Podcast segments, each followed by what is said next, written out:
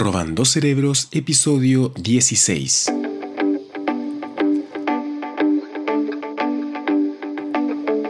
Y en este capítulo vamos a ver un tema que a mí me apasiona particularmente y que tiene que ver con nuestra respuesta a la novedad. ¿Cómo se comporta el cerebro ante cosas nuevas que surgen en tu entorno, por ejemplo? Entonces esta columna nos da algunas luces para mm, descubrir la interna de nuestra cabeza y así poder entender en algo qué es lo que nos llama la atención. ¿Sí? Em, esta es una súper interesante columna de Jason Rea y que descubrí en una página web que se llama getreview.co. Pero, como siempre en las notas del programa, voy a poner el enlace de este artículo o columna. Entonces, nada, espero que la disfruten. Esta columna se llama ¿Por qué nuestras mentes conscientes son fanáticas de la novedad? ¿Por qué las recompensas variables, en algunos casos, pueden ser efectivas? ¿Por qué la variabilidad sería incluso seductora en primer lugar? Bueno, Pensemos por un momento en el propósito de la atención consciente frente o versus al funcionamiento automático habitual. Los hábitos son, simplemente, soluciones confiables a problemas recurrentes en nuestro entorno. A ver, imagina que acabas de empezar a trabajar en un nuevo edificio de oficinas. No tiene cafetería, entonces tienes que salir a almorzar todos los días. El primer día Caminas afuera, siento a recorrer y te encuentras con un puesto de falafel a un precio razonable y obviamente razonablemente delicioso. Estás satisfecho con tu compra. Al día siguiente, cuando vuelves a sentir hambre y tienes que almorzar, se te viene a la cabeza la idea de esa jugosa envoltura de pita del falafel. Entonces usted va a ir de regreso. De vez en cuando pruebas algún nuevo lugar con algunos compañeros del trabajo, pero ese carrito de falafel se convierte súper rápido en tu lugar preferido.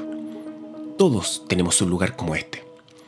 Es una solución suficientemente buena para un problema recurrente, tener hambre a la hora del almuerzo, por lo que rápidamente se convierte en un programa de comportamiento bastante automático, conocido también como hábito. También otra cosa que ocurre es que tiendes a pedir lo mismo día tras día en este lugar. Es decir, pedir el falafel con una bebida, por ejemplo. Eso es un hábito dentro de otro hábito. No hay razón para que tu mente se esfuerce en tomar nuevas decisiones sobre el almuerzo. Puedes dedicar tu capacidad analítica consciente a otros problemas urgentes. Pero ¿Qué pasa si el restaurante cierra de repente o decide cambiar completamente su menú? ¿Deshacerse de tu artículo favorito, es decir, del falafel? Bueno, ahora de repente tienes que volver a pensar en tu almuerzo. Tu mente consciente va a ser atraída hacia el restaurante para elegir un nuevo elemento del menú o hacia los otros restaurantes de la zona que puedan satisfacer tus necesidades. En resumen, tu atención consciente es un solucionador de problemas de emergencia llamado para resolver nuevos acertijos. En este caso, se trata de cómo encontrar comida ahora que la opción habitual ya no existe. Cuando el entorno cambia, surgen nuevos problemas. Por lo tanto, la variabilidad crea la necesidad de atención y procesamiento conscientes. Por eso viajar es tan agotador. No podemos pasar mucho tiempo, si es que lo hacemos, en este modo automático cuando estamos en un lugar nuevo. No. Tenemos que determinar deliberadamente dónde desayunar, cómo lavar nuestra ropa, a dónde salir, etcétera, etcétera, etcétera. Entonces, ahora que se comprende por qué la variabilidad nos llama la atención, quiero sumergirme en las recompensas variables por un momento. Decimos que una recompensa es variable cuando solo se entrega de forma intermitente en respuesta a un comportamiento. El ejemplo clásico es la máquina traga monedas. No eres recompensado por cada tirón de la palanca, no.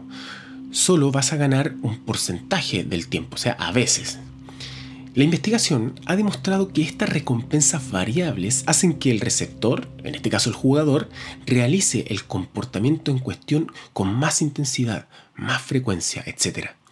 La pregunta entonces es, ¿por qué? Como acabamos de saber hace un minuto, la mente consciente se utiliza para resolver nuevos problemas. La mente presta atención a los patrones del entorno y los codifica en reglas que puede almacenar en el ámbito del procesamiento subconsciente. Entonces, el patrón normal de funcionamiento es hacer el comportamiento A para obtener la recompensa B. De nuevo, hacer el comportamiento A para obtener la recompensa B y así sucesivamente. A para llegar a B. Si eso ocurre siempre, entonces se va a aprender que A siempre le va a otorgar la recompensa B bastante rápido. Y realmente ya no necesitas prestar atención consciente. Cuando surja la necesidad, simplemente vas a hacer eso. A para obtener B. Sin embargo, si se realiza el comportamiento A y solo se obtiene la recompensa B la mitad del tiempo, entonces eso, ups, es confuso. Tu mente está buscando respuestas. A ver, espérate, ¿no tiré del mango de la máquina tragamonedas con suficiente fuerza? ¿Eso es lo diferente? ¿O tal vez mi postura? ¿O tal vez no estaba pensando lo correcto cuando tiré de la palanca? Tu mente no puede simplemente enviar una regla predecible a su subconsciente, ¿no? No funciona así, porque se presenta con un programa de recompensas al azar del 50-50.